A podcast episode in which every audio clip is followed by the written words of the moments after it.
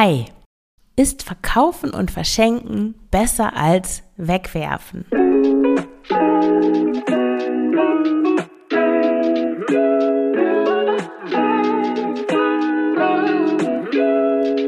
Herzlich willkommen zum Frugales Glück Podcast, dem Podcast über Minimalismus, Nachhaltigkeit und vegane Ernährung. Mit mir, Marion Schwenne. Hier erfährst du, wie du mit weniger besser leben kannst. Viel Spaß dabei! Hallo und herzlich willkommen zu dieser neuen Folge des Frugales Glück Podcasts. Heute geht es um das Thema Verkaufen oder Verschenken oder Wegwerfen. Was ist eigentlich besser? Und bevor ich in die Folge einsteige, eine Werbung. Heute ist es Coro, die Coro Drogerie. Bei Coro kannst du haltbare Lebensmittel in Großverpackungen bestellen. Und die Coro Drogerie ist besonders nachhaltig, weil sie eben diese Großverpackung hat. Du kannst dir ja vorstellen, wenn du ein Kilo Nüsse kaufst bei Coro, dann hast du viel weniger Verpackungsmüll, als wenn du im Supermarkt eine 100 oder 150 Gramm Packung Nüsse kaufst. Coro ist es auch wichtig, dass sie kürzere Lieferketten haben, also den Weg vom Erzeuger zum Endverbraucher möglichst kurz zu gestalten und was ich auch besonders toll finde, die Qualität der Produkte ist sehr hoch und sie sind auch wirklich nicht teuer. Das weiße Mandelmus zum Beispiel von Coro ist das Beste, das ich je probiert habe. Das ist wirklich fantastisch.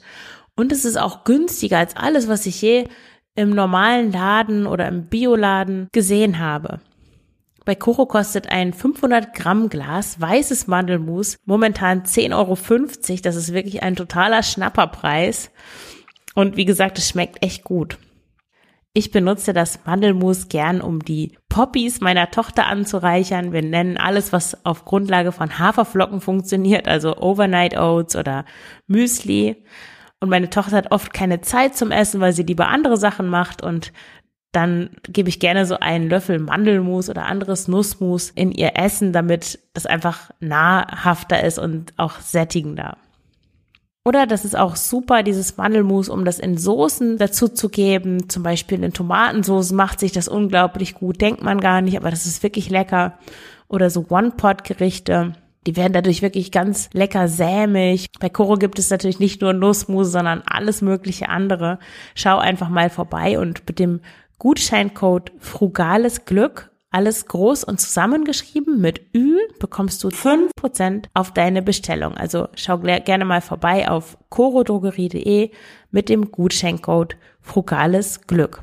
Den Link und den Code findest du auch nochmal in den Show Notes. Ich danke dir, wenn du meinen Sponsor und damit auch mich und den Frugales Glück Podcast unterstützt. Diese Folge ist inspiriert von Minimal Mimi. Du kennst sie sicher, das ist eine ganz große, bekannte YouTuberin ähm, zum Thema ja Minimalismus, wie der Name auch schon sagt, Nachhaltigkeit. Ich habe sie entdeckt, da habe ich gerade angefangen mit dem Minimalismus, also sie ist schon sehr lange dabei und sie macht ganz tolle, sehr auch ästhetisch, sehr anspruchsvolle, sehr, sehr ruhige, so zen-artige Videos. Also wenn du sie noch nicht kennst, schau unbedingt mal ihre, ja, bei ihrem Kanal vorbei. Auf jeden Fall habe ich zufällig ihr Video gesehen. Ähm, das heißt, drei bekannte KonMari-Tipps, die ich nicht anwende. Das verlinke ich auch in den Show Notes. Und da erzählt Mibi davon, wie sich ihr fast der Magen umgedreht hat beim Lesen eines der Bücher von Marie Kondo, weil so oft das Wort wegwerfen darin vorkam. Und ich möchte diese, ja, dieses Video von Minimal Mimi und ihre Meinung zu, zum Wegwerfen zum Anlass nehmen, um selbst etwas dazu zu sagen über dieses Thema Verkaufen und Verschenken oder einfach wegwerfen. Also stell dir vor, du hast gerade angefangen mit dem Ausmisten, du hast dich endlich mal, ja, hast endlich mal Zeit gefunden, wirklich mal durch deine Sachen zu gehen und alles loszuwerden, was du nicht brauchst, was du nicht magst, was eigentlich nur herumliegt und Platz zu schaffen dann fragst du dich natürlich, nachdem du eine Methode vielleicht gefunden hast, nach der du ausmistest, wie du da vorgehst, fragst du dich ja, und was mache ich denn jetzt mit dem ganzen Kram? Das wird ja irgendwo dann in deiner Wohnung herumliegen. Wenn du Glück hast, hast du einen, einen Dachboden, einen Keller oder wenn du ein eigenes Haus hast, ja, dann hast du natürlich mehr Platz, aber du willst diese Sachen ja loswerden. Du willst wirklich diesen Raum freischaffen und nicht äh, dann noch irgendwie äh, eine halbe Lagerhalle aus deinem Zuhause machen. Deswegen ist die Frage natürlich schon relevant, wie wirst du die Sachen los? Und ich stimme da Minimal Mimi total zu. Sie sagt dann nämlich was ganz Wichtiges. Sie sagt, dass es durchaus manchmal okay sein kann, Sachen einfach wegzuwerfen. Das, das will sie gar nicht ausschließen, dass das auch mal eine gute Wahl sein kann. Aber dass sie grundsätzlich äh, findet, dass es ein wichtiger Schritt so auf dieser Minimalismus-Reise ist, dass man den nicht überspringen sollte. Und das finde ich wirklich einen ganz wichtigen Punkt.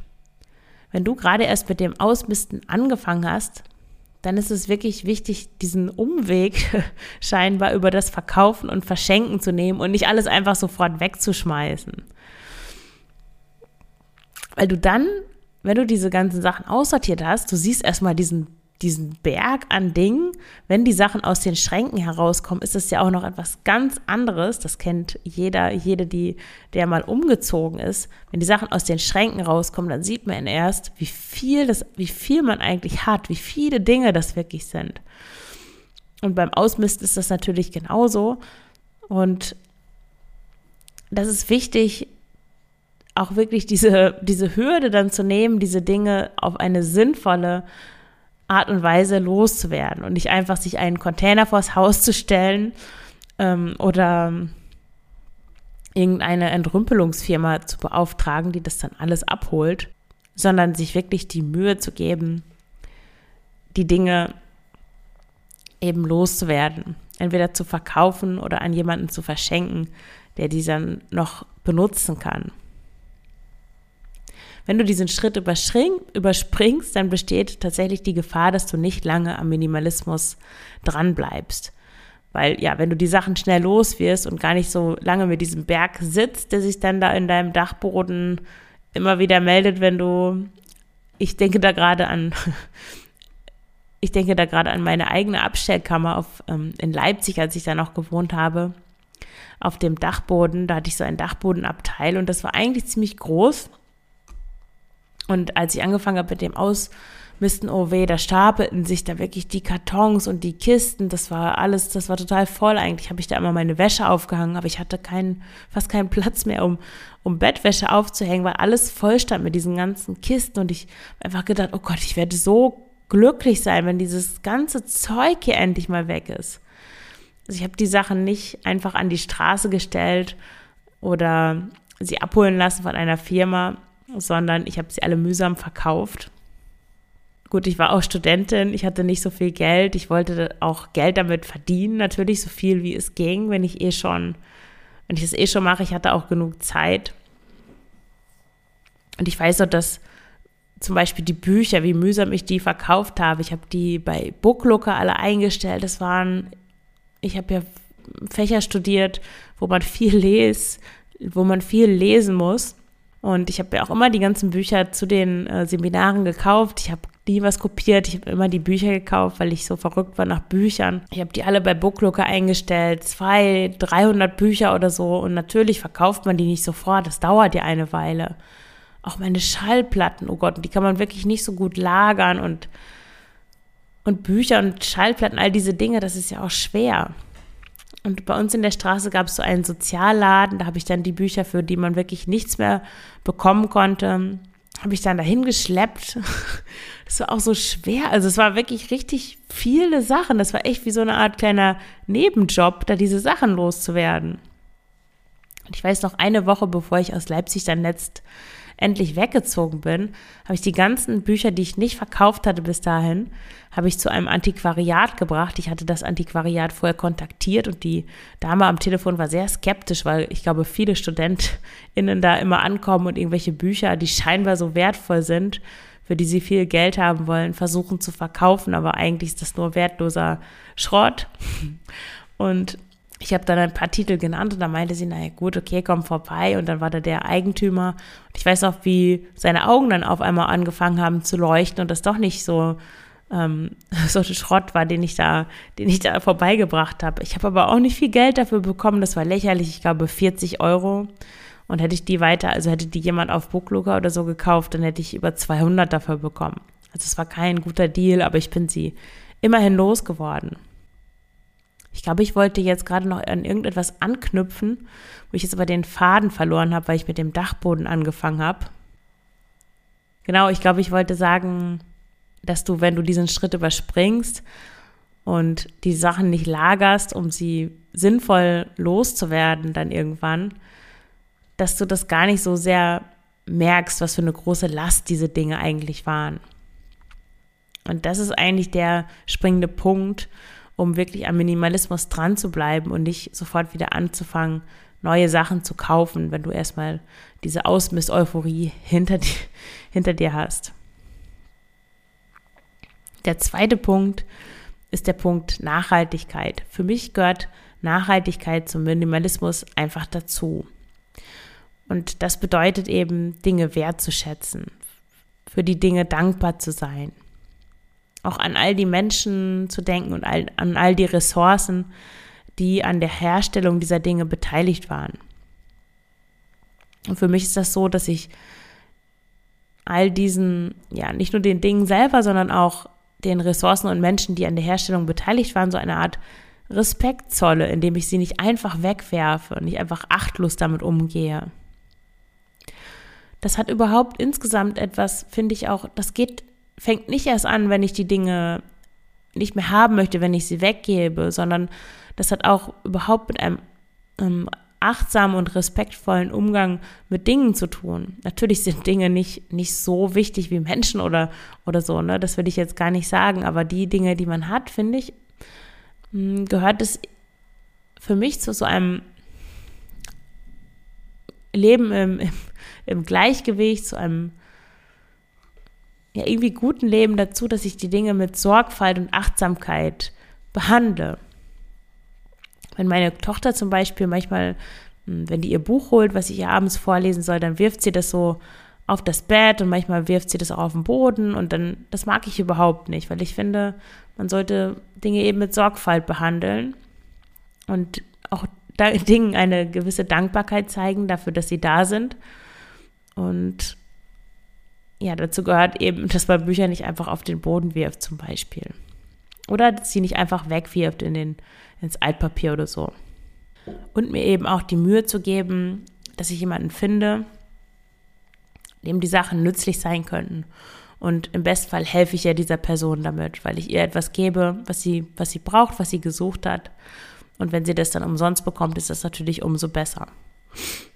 Meine Stimme ist heute so ein bisschen kratzig. Ich schleppe immer so eine kleine Erkältung noch mit mir herum.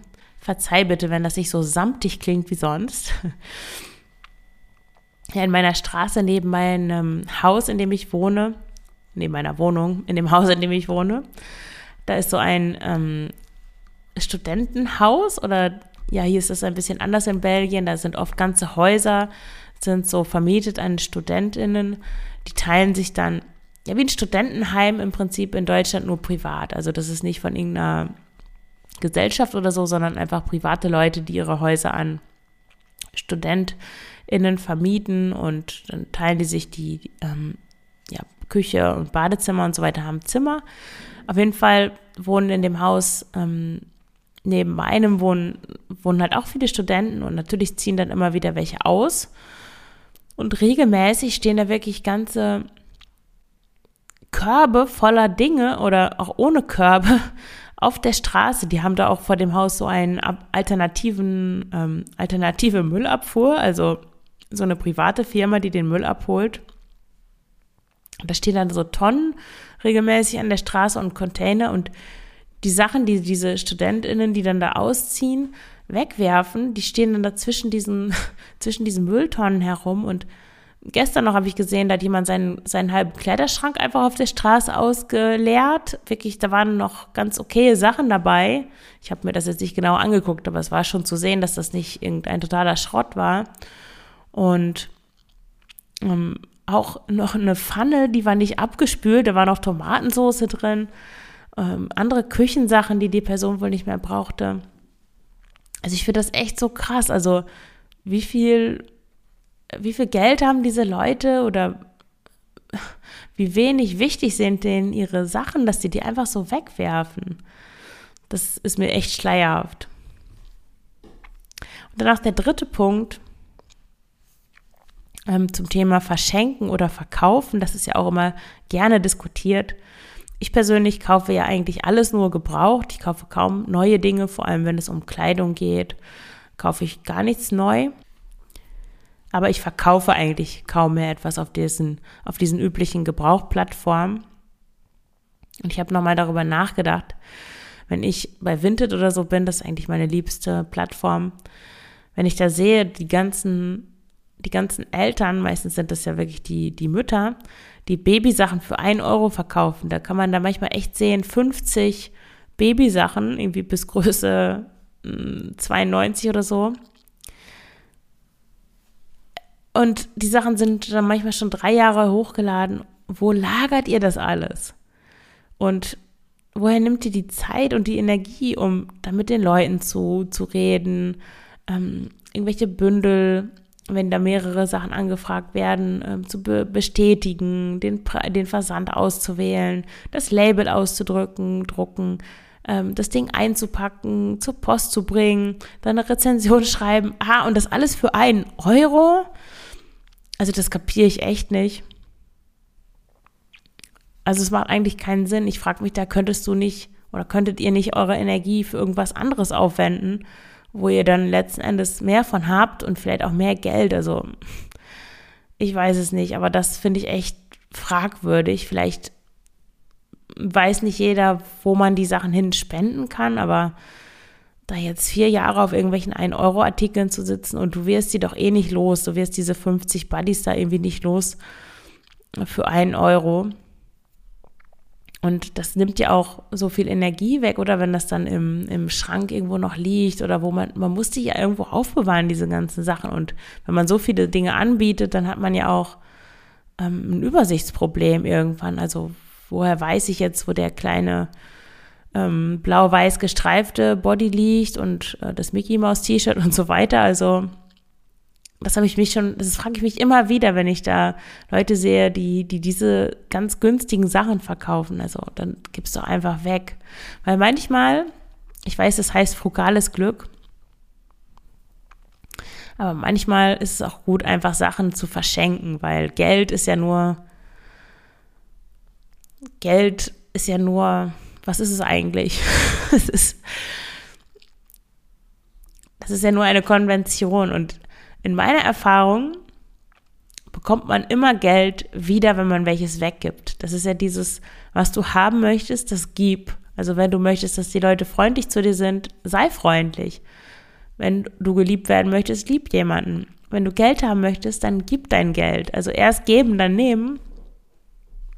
Und ja, ich bin mir sicher, wenn du da die paar 1-Euro-Artikel, die du, die du hast, wenn du die einfach verschenkst, dann kriegst du, dann kriegst du das Geld auf, irg auf irgendeine andere Art und Weise doppelt und dreifach zurück.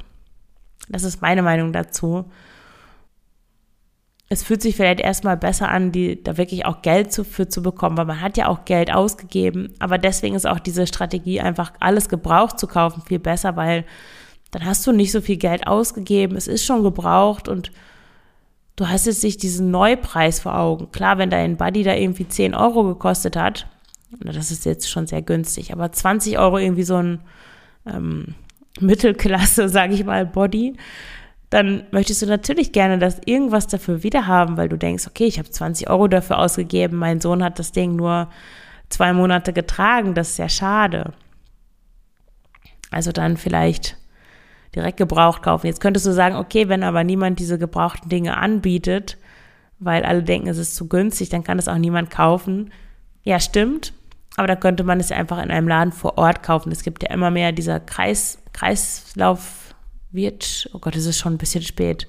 Kreislauf, ähm, Ökonomie, Läden, wo einfach, wo man einfach die Sachen simpel spenden kann an bestimmten Abgabeorten je nach Stadt natürlich ganz unterschiedlich. Und dann geht man einfach in den Laden und, und kann dann Sachen kaufen, die man braucht und hat vorher das abgegeben, was man nicht braucht. Also das ist ja eigentlich das Ideal, so dass wir das nicht im Internet kaufen müssen und bestellen, da wird es wieder herumgeschickt und Transportkosten, sondern ja, im Idealfall ist es natürlich, bleibt es in der Gemeinde, in der du eh bist. Jetzt wird meine Stimme ganz kratzig. Ich beende das mal an dieser Stelle. Also schreib gerne einen Kommentar, was du besser findest, wie du das machst. Ob du noch am Anfang deiner Minimalismusreise stehst oder schon weiter bist. Wenn du schon weiter bist, würde mich natürlich auch interessieren, wie du, ähm, wie du die Sachen losgeworden bist, wie, welche Herausforderungen du da auch gemeistert hast. Also du weißt ja auf jedem, äh, zu jeder Folge gibt es einen Beitrag auf dem Blog auf Frugales Glück. Der, den Link findest du immer in den Show Notes. Und wenn du mich unterstützen möchtest, dann kauf gern eins meiner E-Books Minimalismus mit Kindern oder das Minimalismus Handbuch oder verschenke sie an jemanden. Bald ist ja auch Weihnachten. Das ist natürlich auch immer ein schönes Geschenk. Oder du kannst Bücher auch über Buch 7 kaufen ein nachhaltiger und sozialer Buchhandel, wo du etwas Gutes tust, wenn du da die Bücher bestellst. Wenn du meinen Affiliate-Link benutzt, unterstützt du gleichzeitig mich. Ich bekomme eine kleine Provision, die entstehen keine Mehrkosten. Also das ist auch eine tolle Möglichkeit, um frugales Glück zu unterstützen. Dann danke ich dir fürs Zuhören. Hab noch einen schönen Tag. Alles Gute, deine Marion.